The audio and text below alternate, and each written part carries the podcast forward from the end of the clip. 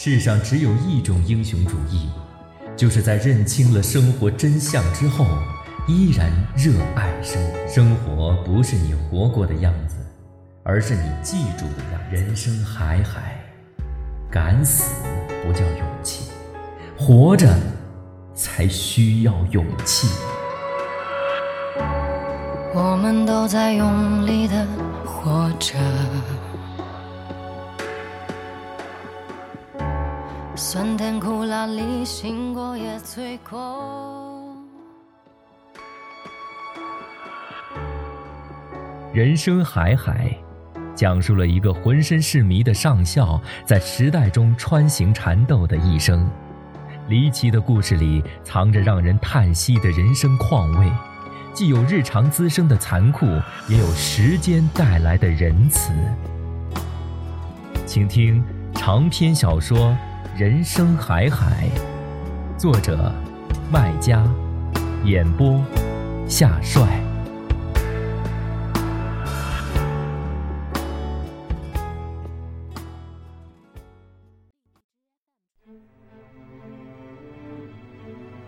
村子里所有的四类分子都被红卫兵抓起来批斗受教育，只有上校一个人漏网，在小瞎子的帮助下。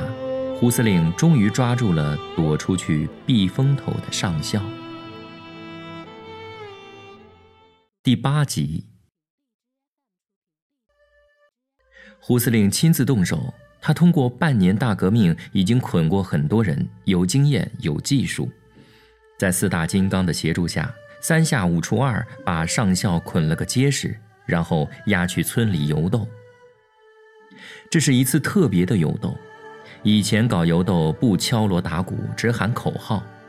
这次前面有人敲锣，后面有人打鼓，一会儿锣声盖过鼓声，一会儿鼓声压过锣声，中间还穿插着口号声，一浪滚一浪，一浪高过一浪，惊得鸟儿都不敢在村子的上空飞，都逃进了山里，钻进了树林，好像天空着了火一样。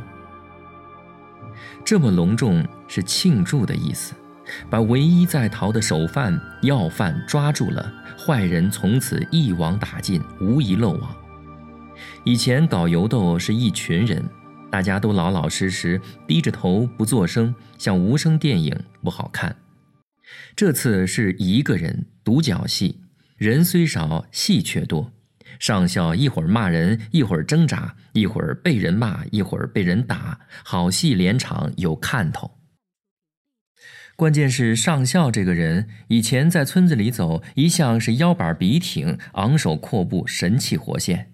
尤其是到大冬天，他总是穿着那双高帮大靴子，靴子底下长满了铁钉，在鹅卵石上走过，尤其是在冰雪上走过，照样咔咔咔，像一匹战马在行军。而现在，他变得像一只赖皮狗，要有人拖着走、架着走，威风扫地。狼狈不堪。这天，爷爷已经从二姑家回来，看到上校被游斗的样子，连连摇头说：“完了，完了，这下子太监算是完了。打我看他出生啊，就从没见过他被人这么奚落过。这帮小东西，简直是畜生。”这后半句是爷爷熬着回到家才讲出来的。父亲讲：“畜生都不如，居然连寺庙都要糟蹋。”是啊，关德寺活了两百岁了，什么样的人没见过？什么样的坏人没见过？都没有这帮子小兔崽子坏。哎呀！只有畜生才这么伤天害理，把一个两百岁的老庙一下子都毁了。哎呀，小畜生，真是小畜生！爷爷一口接一口骂红卫兵，好像只有这样反复骂，才能够解他心头之恨，才能突出红卫兵超乎寻常的坏，把他们做法骂死。爷爷平时最讨厌上校，但较比胡司令和红卫兵，他感情似乎明显偏向上校，和我正好相反。大人就是这么奇怪，总是跟小孩子对着干，好像养我们就是要养一个对手。我心想，爷爷是老糊涂了吗？一个破庙糟蹋了，有什么好心疼的？值得你去这样骂革命小将红卫兵？爷爷，你要知道，这么骂他们，说明你是反革命，要被押上台去批斗的。我可不想有一个反革命的爷爷，我还想尽早加入红卫兵呢。总之，在对待红卫兵的态度上，我同爷爷和父亲是有矛盾的。我觉得他们很自私，目光短浅。就在爷爷谩骂红卫兵的同时，上校像被制服的疯子一样，被威风的红卫兵拖回了学校。照以前搞游斗，全村子走一圈只要个把钟头，但由于上校不配合、抗拒、挣扎、斗争，时间被活活拖长，结束时天已经落黑。照以前斗归斗，生活归生活，斗完是要放人的，该回家回家，该睡觉睡觉。但胡司令认为这家伙不老实，认罪态度差，决定要特别对待，把他关起来，不准回家。小瞎子当时正要给上校解绳子，准备放他回家，听胡司令这么指示，很兴奋，说：“这太好了，我不用再解绳子了。”胡司令说：“把他捆紧一点，免得他逃跑。他要敢逃跑，我打断他狗腿。”胡司令上前拍小瞎子的肩膀，表扬他：“你这个思想很好，对这种要作死的顽固分子，我们就要勇于斗争，敢于斗狠。”可是胡司令想不好要把上校关在哪里，他昂着头，摸着胡子，沉思着。小瞎子马上献上一计，把他跟猫关在一起。小瞎子就是鬼主意多。胡司令就是喜欢他鬼主意多，他们是一丘之貉。那时我刚在课本上学到了这个成语，不，这是个贬义词，不合适用在胡司令身上，只适合小瞎子。我相信胡司令早晚会发觉小瞎子是个大坏蛋，然后撤销他职务，让我表哥当分队长。这天夜里，我心里就是装着这个思想睡着的。耳朵里照旧灌着爷爷一把一把的鼾声，像拉着风箱。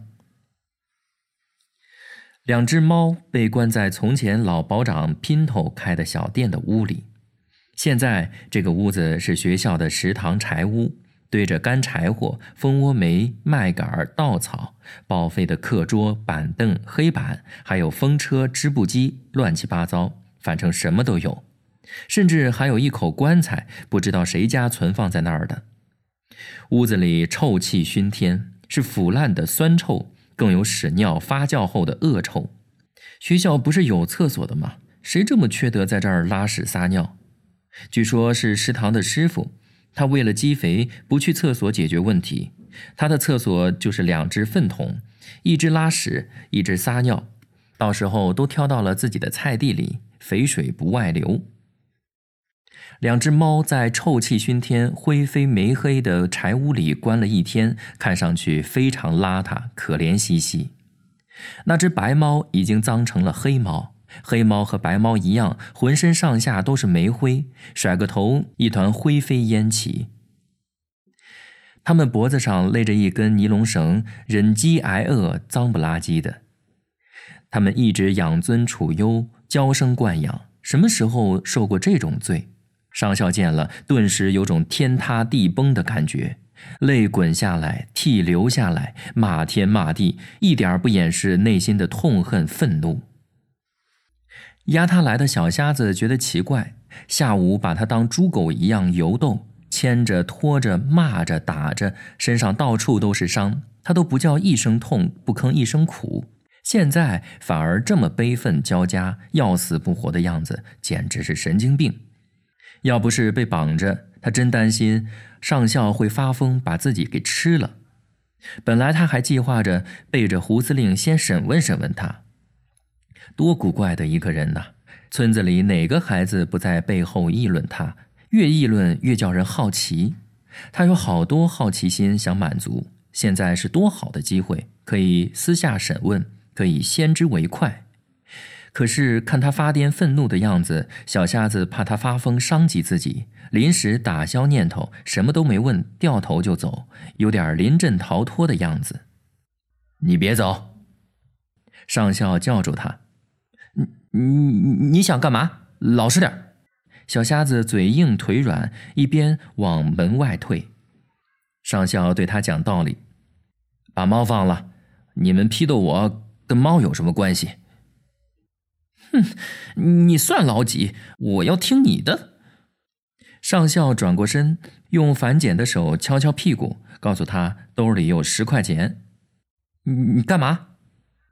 你把猫放了，我给你钱，十块钱呐，可以买一缸猪肉，够你们一家人吃一年的。小瞎子心想：万一这是一个阴谋，趁他去掏钱，给了他一脚。上校当过兵，有功夫，下午已经露过几手了。我可不想上当受骗。这么想着，小瞎子才熬住了诱惑，骂他：“你这个狗太监，想腐蚀我！等着瞧，回去我报告胡司令，你想腐蚀革命红卫兵，罪加一等。”胡司令听完报告，老一套，拍拍小瞎子的肩膀，表扬他。嗯，不错，你用行动证明了我提拔你当分队长是英明正确的。哎，说实话，我们不可能老待在这儿。今后啊，这儿的革命江山要靠你们自己来插遍红旗。像太监这种国民党反动派顽固分子，我们必须要对他斗争到底，专政到底，要把红旗不但插到他头上，还要插到他心里。小瞎子为了显示对司令的恭敬，他有意搂起腰，低着头表态说：“嘿，我反正听司令您的，您枪指到哪儿，我就打到哪儿。”小瞎子留过级，班级里年纪最大，个头也最高，比小个子胡司令要高半头。搂腰低头是表示忠心，表完忠心又讨教：“那下一步咱们该做什么？”当然是发动群众批斗他。胡司令斩钉截铁地下达指示后，用一种沉缓的口气说：“刚才我已经想过了，今天晚上我们只批斗他一个人。此人太张狂，太放肆，国民党反动派的余毒太深了。我们一定要用最强大的无产阶级专政的力量，把他斗死、批臭、灭他威风，叫他有头不敢抬，有屁不敢放。”从骨头里灭掉他的嚣张气焰，让他永远听人民群众的话，做人民群众的奴才。虽然我对胡司令的长相有些失望，不够强壮，但听他说话，那种坚定的口气，那标准的普通话，那滔滔不绝的口风，还是非常让我佩服的。我想，这一定是因为他是个诗人的缘故吧。据说他有一本比书本还要大的笔记本。每天夜里，等大家睡着了，他就要在笔记本上写诗，有的很长，一面黑板都抄不完；也有不长的，会抄在黑板上，大家都看得到。我印象最深的是这么一首：有些草是毒草，有些人是敌人，有些山是高山的膝盖，有些人是革命的绊石。我们要在高山巅放歌。我们要在大海里畅游，革命不是请客吃饭，文化大革命就是好。在胡司令离开我们村子的前一夜，他亲自把这首诗抄到了我们学校临公路的白墙上，每个字都有父亲的拳头那么大，白墙红字，老远都看得到。这红色特别鲜艳，有人讲是因为红色里掺了鲜血。有人说是掺了鸡血，有人说是掺了猪血，有人说掺的是胡司令青春的热血。到底有没有掺血？到底掺的是什么血？要是往常，大家一定会去找上校去问。他见多识广，何况他跟血打了一辈子的交道，这个问题一定难不倒他。可那个时候，大家已经找不到上校了，他失踪了。当然，这都是后话。现在胡司令还没走，上校也没有失踪，他同猫一起被关在了肮脏的柴屋里，等待晚上对他进行声势浩大的批斗。吃晚饭时，我听到胡司令带来的那个女同学又在广播上通知，要求全村村民吃完夜饭要去学校参加批斗会。从胡司令带人进驻我们村后，连续几天都这样。到时间广播响，女同学先讲，胡司令接着讲，讲来讲去就是一个意思：开大会，每家每户至少要出一个代表，小孩子不算。批斗会照旧是在排山倒海的口号声中开始，口号声一停下，两名城里来的红卫兵押着上校上台来，确实只有他一个人。孤单单的，两只手被剪在背后绑着，头上戴着一顶圆锥形的大高帽子，上面写着“人民公敌”和“十恶不赦”。挂胸前的纸牌子上也写满了各种罪名，还打了一个红色的大叉叉，感觉批斗完要拉去枪毙。同志们，社员同志们，胡司令率先上台讲话。先讲上校畏罪潜逃、躲避批斗的事儿，接着讲当前一片大好的革命形势，最后走到台前，指着上校义愤填膺地讲：“今天我们只斗他一个人，因为他罪大恶极，更因为他有罪不认、知错不改，要同广大人民群众抗拒到底。伟大领袖毛主席教导我们：坦白从宽，抗拒从严。”对他这种想一条黑路走到底的顽固分子、坏分子，我们革命群众坚决不答应。同志们，你们答应吗？不答应，不答应，不答应。台上台下的红卫兵振臂高呼，广大群众却没有伸出几只手，没有几个人响应。胡司令不高兴，往前走几步。目光越过台前的红卫兵方阵，专门落到了后面的人民群众方向，再次呼吁社员同志们响应。应者依然寥寥，在暗黑中显得格外稀少。今天晚上，人民群众有些不听话。胡司令一脸失望地收回目光，在台上一边踱步沉思，一边抚着小胡子。不一会儿，他昂起头，举目整装阔步走到台前。威风凛然地抹一把汗，使劲睁大眼睛，开始对台下慷慨激昂，其形其状，其激越的声音，比系在腰间的武装带还威严，比箍在臂上的红袖章更红烈，看着令人振奋，听着令人沸腾。社员同志们，胡司令振臂一呼，声若洪钟，好像要点燃夜空。社员同志们。刚才我闻到了一股同情阶级敌人的臭味儿，比茅坑里的石头还要臭，还要毒。请问你们的阶级觉悟在哪里？他是国民党反动派的走狗，是牛鬼蛇神。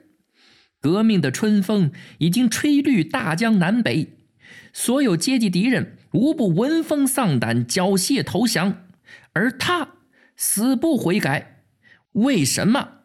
因为他有后台老板，谁是他的后台老板？是国民党，是蒋介石，美蒋特务、苏修分子。他以为这些反动派会来救他，所以死不悔改，妄图垂死挣扎。笑话，天大的笑话！伟大领袖毛主席教导我们：世界是我们的，明天是我们的。我们是世界的主人，一切反动派都是纸老虎，打倒纸老虎，打倒蒋介石，打倒美帝国主义，打倒国民党反动派，打倒苏修勃列日涅夫。口号喊得一排接一排，一浪压一浪，烽烟滚滚的样子。把窝在屋檐下的大小鸟儿都吓得惊恐万状，四处逃窜，夺命飞出去。飞出去的鸟儿在黑暗中和蝙蝠碰撞，蝙蝠个儿小，体轻，经不起撞，一撞就滋一声叫，坠落在地上；有时跌在人身上，发出一阵小骚乱。尽管这样的批斗会天天晚上开，但这次给我留下印象最深也最好。